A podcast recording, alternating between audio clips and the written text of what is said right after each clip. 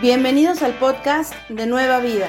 Esperamos que disfrutes este mensaje especial. Para tener más información, visítanos en nuestra página web www.ministeriosnuevavida.org.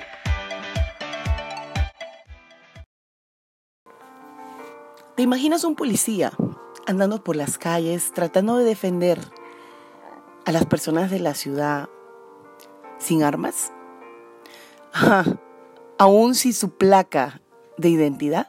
Una placa recibida con honores por los más altos del gobierno, confirmando que le ha sido dada la autoridad para hacer justicia.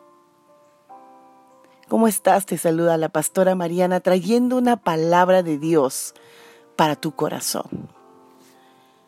Un cristiano no puede andar caminando en este mundo tan peligroso, con tantos adversarios, sin orar.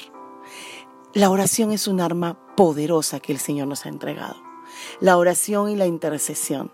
Dice la palabra de Dios en segunda de Crónicas 7:14, si se humillare mi pueblo, si se humillare mi pueblo, sobre el cual mi nombre es invocado y oraren y buscaren en mi rostro y se convirtieren de sus malos caminos, entonces yo oiré desde los cielos y perdonaré sus pecados y sanaré eh, su tierra. Qué importante, primero que todo, antes de pedirle algo al Señor, es venir al Señor y ponernos a cuentas y decirle, Señor, te necesito, más que nunca en mi vida. ¿Has considerado hacer una oración importante delante de Dios diciéndole estas palabras, Señor, yo me humillo porque estoy reconociendo que solo o sola no puedo.